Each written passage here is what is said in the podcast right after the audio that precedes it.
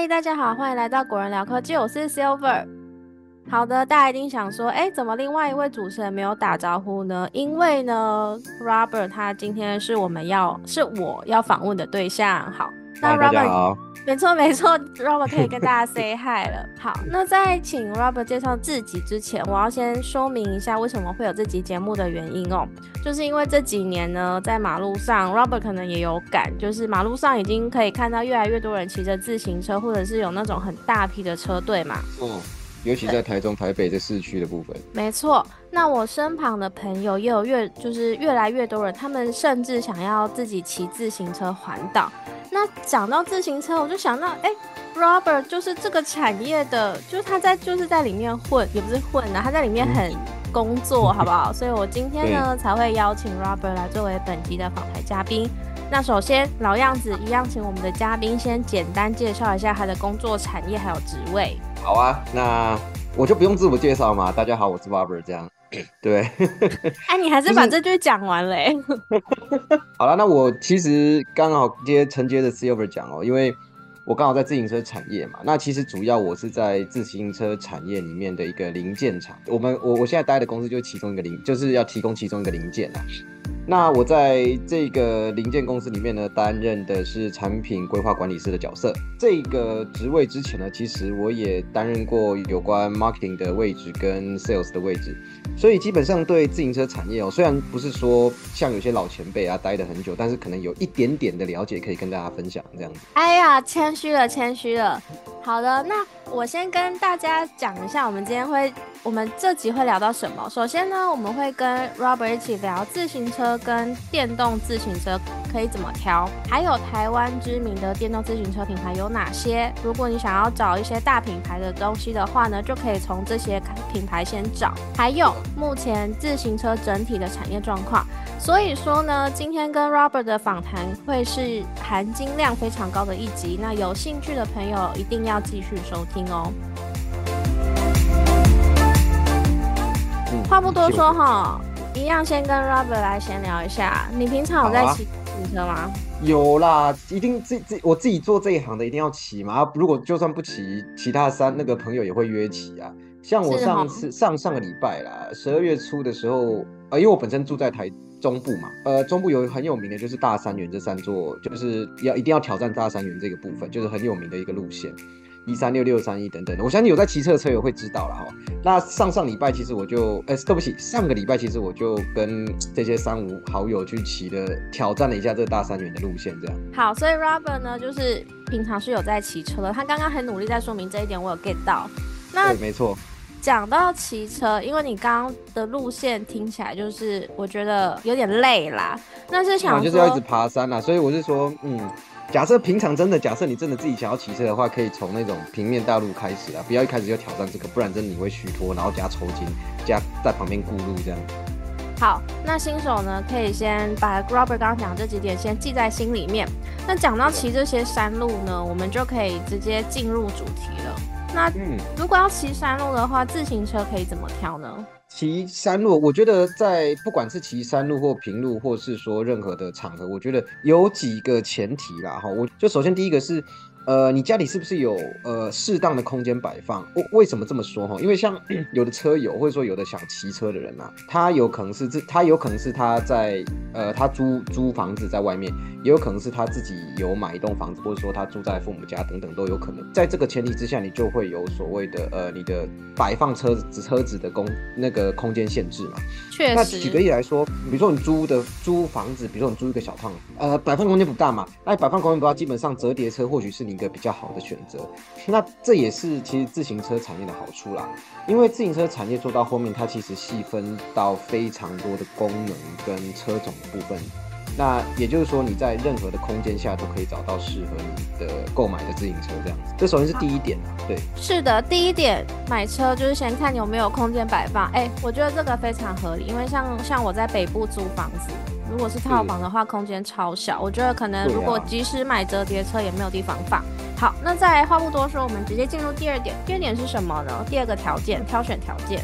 第二个条件，我觉得要取决于你的你的用途，也就是说你的平常骑乘路线。假设你的主要公用是通勤上下班嘛，那你主要骑的是平面道路，对不对？那其实你就需要你就去挑选适合平面道路的车子。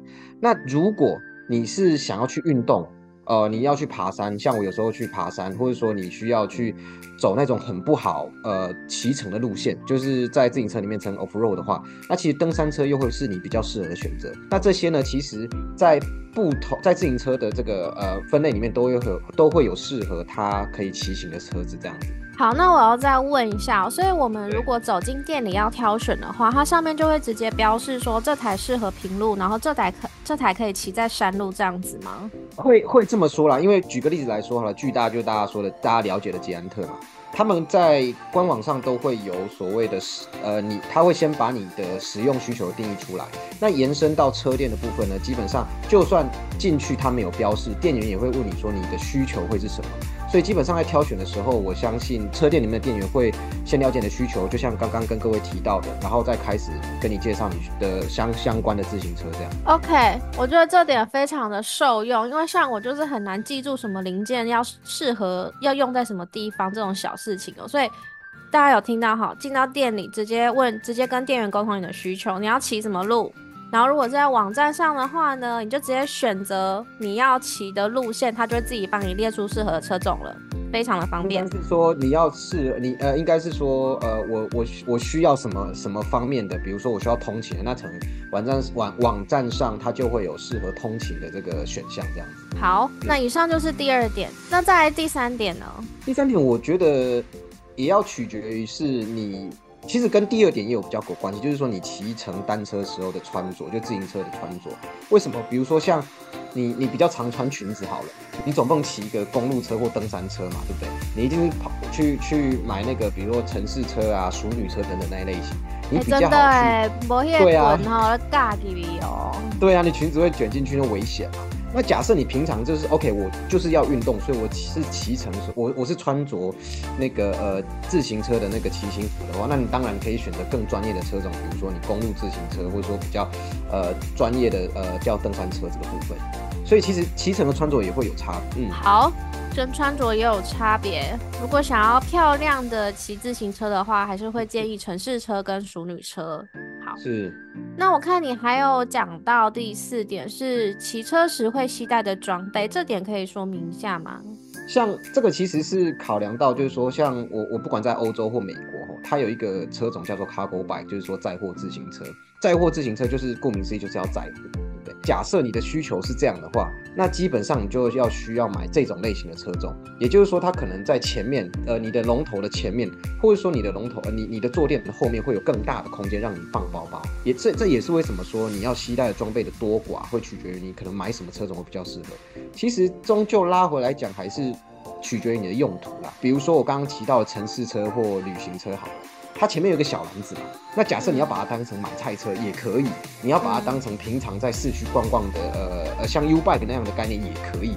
所以在骑车的时候啊，需要携带的装备这一点，其实我要说明的事情是，主要还是你的呃使用上的用途这样子。了解了，那再来最后一点呢，想跟 Robert 聊聊就是预算的部分，因为像我这样子的自行车小白啊，我完全不晓得说。诶，多少钱可以买到什么等级的自行车？那，嗯，为了避免被框呢，所以想跟你请教一下，就是譬如说我花了一万块，那我可以大概买到怎么样等级的自行车？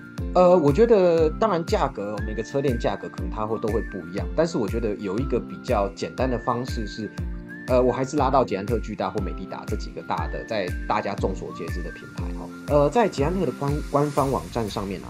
它其实就有介绍到说，假设你需要通勤运动的车款的部分呢，它价格大概会落在两万块以下。那如果是你真的需要竞赛的车子，那个当然二三十万都有了哈。但如果像是像 Silver，他说如果你大概价格会在一万块左右或一万块以下的话，基本上是可以买到折叠自行车的。哎，稍等稍等，我以为折叠自行车反而会更贵，所以它是最便宜的款，就是品相之一嘛。也不能说最便宜，因为车子哈，它其实有分不同，它它的价格是取决于它使用的零件的等级啦。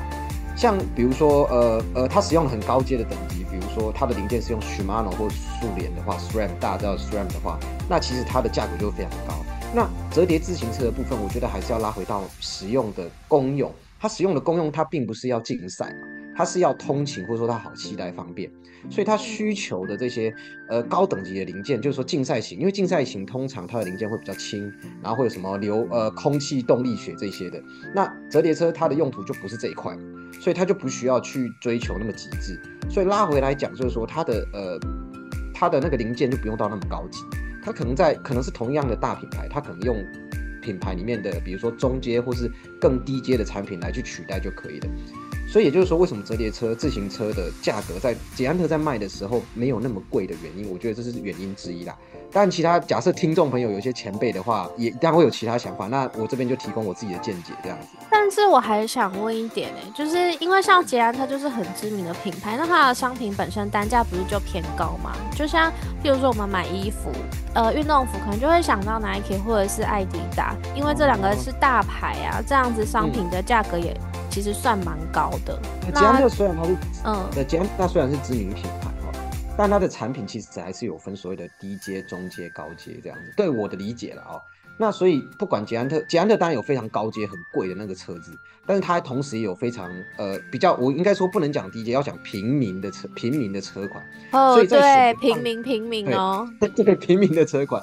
所以在选择上，其实对我来，我我的理解上是，它不仅会需要满足我们一般这些民众消费者，就是通勤这个这一块市场，它也需要去满足所谓的有运动需求的，或者是说竞赛者的市场。所以也就是说，因为市场的受众群不同。就 T A 不同嘛，所以它有不同的车子，呃，不同设计的车款啊，使用的零件出来呢，贩售给不同需求的消费者，这样子。嗯，好，所以等于就是说，捷安特它服务的 T A 非常的广泛，所以它正好可以当做一个价格的准则，这样子，让让对参考，让大家可以去比价。包含小朋友他们有在卖，而且捷安特最近它还有所谓的 Live 这个品品牌嘛，它就是专门针对女性。所以为什么我我在这一段专访中一直谈到捷安特，是因为它其实做的市场面蛮广的，你的选择也蛮多，所以就是说你可以参考的这些标准跟价格，其实也相对来说资讯比较丰富。了解，好，那自行车的部分呢，挑选原则就像刚 Robert 介绍的那些，那接下来呢，要进一步来跟 Robert 聊一下电动辅助自行车要怎么挑，因为现在人就是有些人可能就平常。觉得骑自行车还是比较不方便，对。然后用电动有电动马达的话呢，会比较轻松一点，所以也想问你说要怎么挑？呃，我觉得在选怎么讲怎么挑之前哈，我想要先定义一个东西，或者说说明电动自行车的这个词哈，它其实全名。我哦，对我真想说这件事，我记你有特别在我的访纲里面写说是电动辅助自行车，所以这个是它完整的学名吗？对对对对，然后它其实电动辅助自行车在台湾呐，在台湾叫电动辅助自行车了，但是在国外都叫做 e bike e bike e bike 就是 electronic bike。对，那为为什么一定要强调说是电动辅助自行车？因为它的它是以人力为主，呃，以人力为主的意思就是说你你人踩哦，它才有辅助，就说你假设人不踩的话，它就不会有电力，它不像我们外面那个。电动摩托车是吗？它要一吹，它只要手一转，就像 GoGo 人一样一转，它就可以动，不是这样子。它就是你人要踩，你才会有辅助力。呃，你你不仅因为有这个助力，你可以骑得更轻松，你也可以骑得更远，因为你体力消耗比较少嘛。嗯。那同时你又可以运动到。而疫情之前呢？慢慢慢慢的，在国外其实电动辅助自行车它就越来越的越越来越受欢迎。那一直慢慢慢慢到台湾现阶段也开始越来越多人骑电动辅助自行车的原因这样子。哎，我真的是误会了，我以为电动自行车就不用再踩，没想到竟然还是要。整趟都要踩啊，不然吃饭哪那么轻松？I don't know，我就误会啦。我今天上到一课有没有？是哦。OK OK，好。然后哎，可是它有没有什么速度限制啊？因为你踩会不会说踩越快，它的速度就越快？还是它有一个速度上限？因为有一些电动摩托车，它就是有速度上限，最快就是四十，没有办法再快。那是应该马力不够，或者电量没那么多这样。在在台湾的法规里面，因为台湾现在已经因为这个电动辅助自行车有修法了，哈，它的法规台湾是二十五 km 一小时啊。但是如果在国外的话，有些特殊的、特别特别的车种或特殊的地区，法规有放宽到呃四十五公里每小时这样子。但在台湾，其实在骑乘的时候，基本上都是二十，限制都是二十五公里每小时。那在在这个设计方面呢，其实 Silver 不好意思，我就多讲嘛，就是说，呃，在电动辅助自行车上面呢，啊，通常说电动辅助自行车哈，在大区块上它分它的主体还是马达嘛，对不对？那它的马达，有人也叫电机。那马达的部分，它分为所谓的呃，在呃我们称叫中置电机跟后轮毂后轮毂的马达。那这两个马达其实你骑乘感受会不一样，这样子。那当然一定会有人说，呃，这两个马达选选择的时候会有各有优缺点。但是我觉得，呃，假设我是消费者，我还是希望去体验过后再来做选择。那我本身的体验是，就是说中置电机的马达哈，它因为重心在车架的中间呐，就整个车子的中间，它相对来说比较稳，那它可以提供的马力相对来说比较大，但是它的缺点就是比较重。那当然现在还有一些比较做的越来越小的马达，这个我们就另外说。那后轮毂马达就是它，你在骑乘的感觉，它就是会有一一股推力哦去推你，所以也就是说。假设消费者会希望我们这个呃购买的消费者啊，他是喜欢或习惯哪一种注意的方式？呃，我觉得这个是大家要去感受，去车店里面感受之后，才有办法去做下决定这样。但还有价钱上的差别。哎，所以我再确认一下，两一两种马达放的位置不一样，那它整台车骑起来重心也会不一样吗？没错，会会不一样。好，那价格的话是哪一种比较贵？呃，应该讲说，大整个市场，我自己的看法是，中置电机一定会比后轮毂电机还要贵。原因是因为它不管是制造方式也好，或者说它的可以输送扭力也好，我觉得都会有差别。哦，哎，那我在题外话问一下哦，像那种城市或者是熟女的电动辅助自行车啊，他们通常是哪一种马达的设计？他们通常是后轮毂或是前轮毂马。其实还有分一个前轮毂，我没有提啦，还有前轮哦，对，还有前轮的驱动的这个马达这样。嗯，但是但是主要因为这也是为什么我说呃中置马达会比较贵的原因，因为你看哦，熟女车跟呃这种通勤车啊，它它的受众都它的 TA 都是给我们一般的平民，一般平民其实买自电动买自行车其实，哎，我打个岔。我们说民众好不好？讲平哦，对不起，民众。跟好，我们更正一下我们的用词，民众。OK，对不起各位，我这边讲太快。就是我们一般民众当然是希望买到 CP 值高一点的嘛，对不对？那那那在 CP 值高一点，那相对来说他一定要想办法去做 cost down 的动作。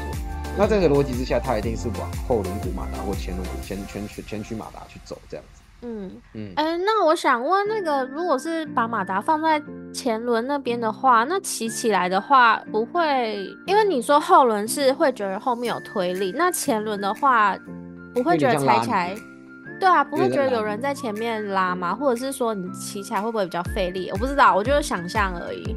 我觉得这个见仁见智啦，不过还是要到实际。其实我真的还是觉得买车子哈，你一定要去实际去骑乘，你才会。知道你真正需要的是什么，我我觉得这个是一个很重要的重点，所以不管怎么样，我还是就算现在网网购很方便，我还是推荐大家，就是一定要到车。假设你真的要买车，你一定要去车店去试一下，你才会买到你真的呃符合你自己心目中的车子这样子。呃，自行车啦，车子好像在讲汽车，自行车 没关系。我接下来要举的例子就是车子哈，我觉得 Robert 刚刚讲那些注意事项呢，简单来讲就等于是说大家在挑汽车的时候。也很少人会直接网购汽车吧，就是一定会去现场试开、试乘、试坐这样子。我觉得有可能就是说，刚刚听完介绍，你觉得哎自己好像比较适合中置马达，结果到了现场你骑的时候，发现这个重心位置不不是我平常的骑乘习惯，然后车子太重这样。之类的，之类的，对。对，所以呢，还是建议大家去现场真的骑了之后，你再进行购买，好不好？好，那我们接下来呢，来到第三部分啦，就是邀请 Robert 跟我们简单介绍一下，就是电动辅助自行车啊，或者是自行车有哪些大品牌可以让我们优先参考。刚刚你一直讲的就是捷安特，捷安特就是捷安特嘛。那众所大家都知道捷安特跟美利达嘛，这个就我就不太多做介绍了。这个连我都知道。对，那另外一个我要介绍的是 BSB，就 BSB，这个是。它原本啊，吼，这个要讲一些一些小故事，当然没有很多，就是说它原本是达方电子，就是在台湾有上市上柜的上上市的公司，哈，它的一个品牌。那后来，呃，它有财务切割，这个 Bestby 后来又变成是达瑞达瑞科技这间公司的。那当然他们还是关系企业，还是还是有关联。那 Bestby 这个牌子是这样的，它一开始我看到这个牌子的时候，我觉得蛮 surprise 的，因为它有其实有。它的行销手段哦，它其实跟以往的自行车都不一样，自行车的传传统的这些美利达啊、捷安特都不一样。它其实是在它其实也在百货公司设点设柜，然后让消费者可以看。对，它直接。设设设柜，然后让百货公司，哎，让百货公司逛逛百货公司的消费者可以看到他的车，这样子。哎，那我想问一下，所以捷安特跟美利达不是这个操作，那他们？这两那刚刚就是捷安特跟美丽达他们是怎么操作的？自己先设一个店面吗？他们主要的模式还是用车店的模式去去做销售。那车店呢？车店的模式它会有举办一些活动，那开始就是呃呃邀请各个有兴趣或者说没有呃有兴趣的呃这些民众啊消费者来参观啊，或者说一起骑乘这样子。嗯那捷安特其实还有一个很有名的，叫做捷安特旅行社了。那我觉得大家可以查查，就是说他们其实有在办环岛的活动，就刚好呼应 Silver 他一开始讲说开始环岛这件事情。对啊，OK，所以捷安特有在办这个活动，有捷安特旅行社在办这个活动，有你可以跟他借车，也可以也你可以借一般的自行车，你可以借呃电动辅助自行车去完成。哎，那听起来蛮不错的哦。对，他有他有机械师给你，还有导游给你，什么都有。所以也就是说。你只要去找捷安特旅行社，那基本上他就可以帮你完成这个呃你想要环岛的梦想。那前提是你要有意志力撑下去了，这是重点。意志力是重点。那而且我觉得捷安特，我觉得捷安特旅行社很厉害耶，就是你有可能完成了一趟旅途之后，你就觉得说，哎。我还不如自己买一台，然后就然后就买多一张订单了，对啊，对对对对对，就多一台车这样没有错。好，那我们再回到那个 Bestby 的介绍，你刚刚说他们就直接在百货公司设点设柜，让大家直接看到。那再来，然后他们一开始比较呃有蛮酷的一点是，他们也是走小径车，呃小径车就类似折叠车那个概念。嗯嗯嗯嗯。好，我现在正在浏览他们的那个官网哦，我发现他们的车子其实很常在路上看到哎，因为就是很日式可爱的，然后也很轻薄的那一种。好的，那刚刚就是我看到的，就是 Bestby 他们设计的风格。OK，所以 Bestby 的介绍就大概到这边吗？没错，大概到这边介绍给大家。是再帮大家复习一下，除了捷安特跟美利达这两个众所皆知的大牌子，第三个 Rubber 特别推荐的牌子是 Bestby。因为这个牌子呢，为什么特别推荐？是因为这个牌子是呃，我觉得算新也不新，算不新也不新，但是它至少是台湾自己本土的企业去呃撑出来一个品牌。even 它在欧洲有在进行销售，所以我觉得我为什么要特别推荐给大家，就是要想让大家知道说，呃，不仅美利达、捷安特，还有贝斯比这个品牌。啊，当然。我没有特别说，我我我，basically 不是我的干爹啦，我只是想要把这些好讯息，呃，这些讯息分享给大家，这样而已。好，大家一起支持台湾本土品牌，好不好？好像什么口号啊，好好笑。对啊。好，那聊完就是三个推荐的品牌之后呢，我们最后想要请 Robert 再聊一下目前自行车产业的整体状况。好啊，因为自行车其实我觉得，为什么我会持续待在自行车产业？其实我它有一个非常。我自己觉得是非常特殊的文化跟一个非常特殊的一个默契啦，不管是产业间或零组件间，就我的自己的了解，可能我的那个呃视野没有那么广啊，但我就我自己的了解，谦虚了又在谦虚，好，你继续说。哎，我我其实我是认真在讲，很少会有所谓的自行车，比如说像美利达、捷安特，他们会带领供应商一起去成长。但我说的成长是指说，呃，共荣共好这件事情，也就是说，他会希望你的零件也一起成长起来。因为全球市场大家也知道，在疫情前，自行车产业是非常夯的，甚至到爆单，有时候做不出来，就等于是需求非常大，但是供给非常少。但是到疫情之后啊，其很多的不管是通货膨胀也好啦，哈，呃，乌俄战争也好，到 even 现在的以色列跟那巴基斯坦的战争也好，会会影响到整体世界经济嘛？也那也就造成说，现在自行车的库存非常多。滞销嘛，之前就滞销，就是在当时因为需求很高嘛，所以这些主车乘车厂就下了非常多的订单。但等这些订单出出去之后，呃，因为这些经济上的关系，所以整个就滞销，然后库存就很多。然后当然，呃，有人提到，因为刚一开始有跟各位听众朋友提到，就是说自行车产业它有分高阶车种、中阶车种或者比较平民款的车车种嘛。那现在目前高阶车种的需求量预计了哈，会在我个人的想法是会在明年的第二季的时候慢慢消消化完毕。但是在中低中中阶到平民车种的这些库存，可能会到明年的第三季之后才会消化完毕，慢慢消化完毕这样。哎，所以反而是高阶车种消的比较快吗？还是说高阶车种本身库存就比较少？可能也可以这么认为啊，因为单价非常高了，所以就像比如说二三十万那个，也不是我们这些一般的民众买得起的嘛。了解，好。那今天这集节目呢，因为我们录音时间有限，就是非常可惜，没有办法再跟 Robert 讨教更多更深入的东西哦。但是我觉得刚听起来，本集访谈的含金量真的非常高了。有自行车，有想要买自行车或者是电动辅助自行车的朋友呢，想必跟我一样收获良多。那我们就再次谢谢，就是 Robert 今天来到我们的节目。虽然你们之后节目可能还是会见到他啦，没有错。好啦，那如果觉得我们本集节目还不错的朋友呢，记得帮我们按赞、订阅，然后分享给更多朋友。我们下集节目见，拜拜。拜。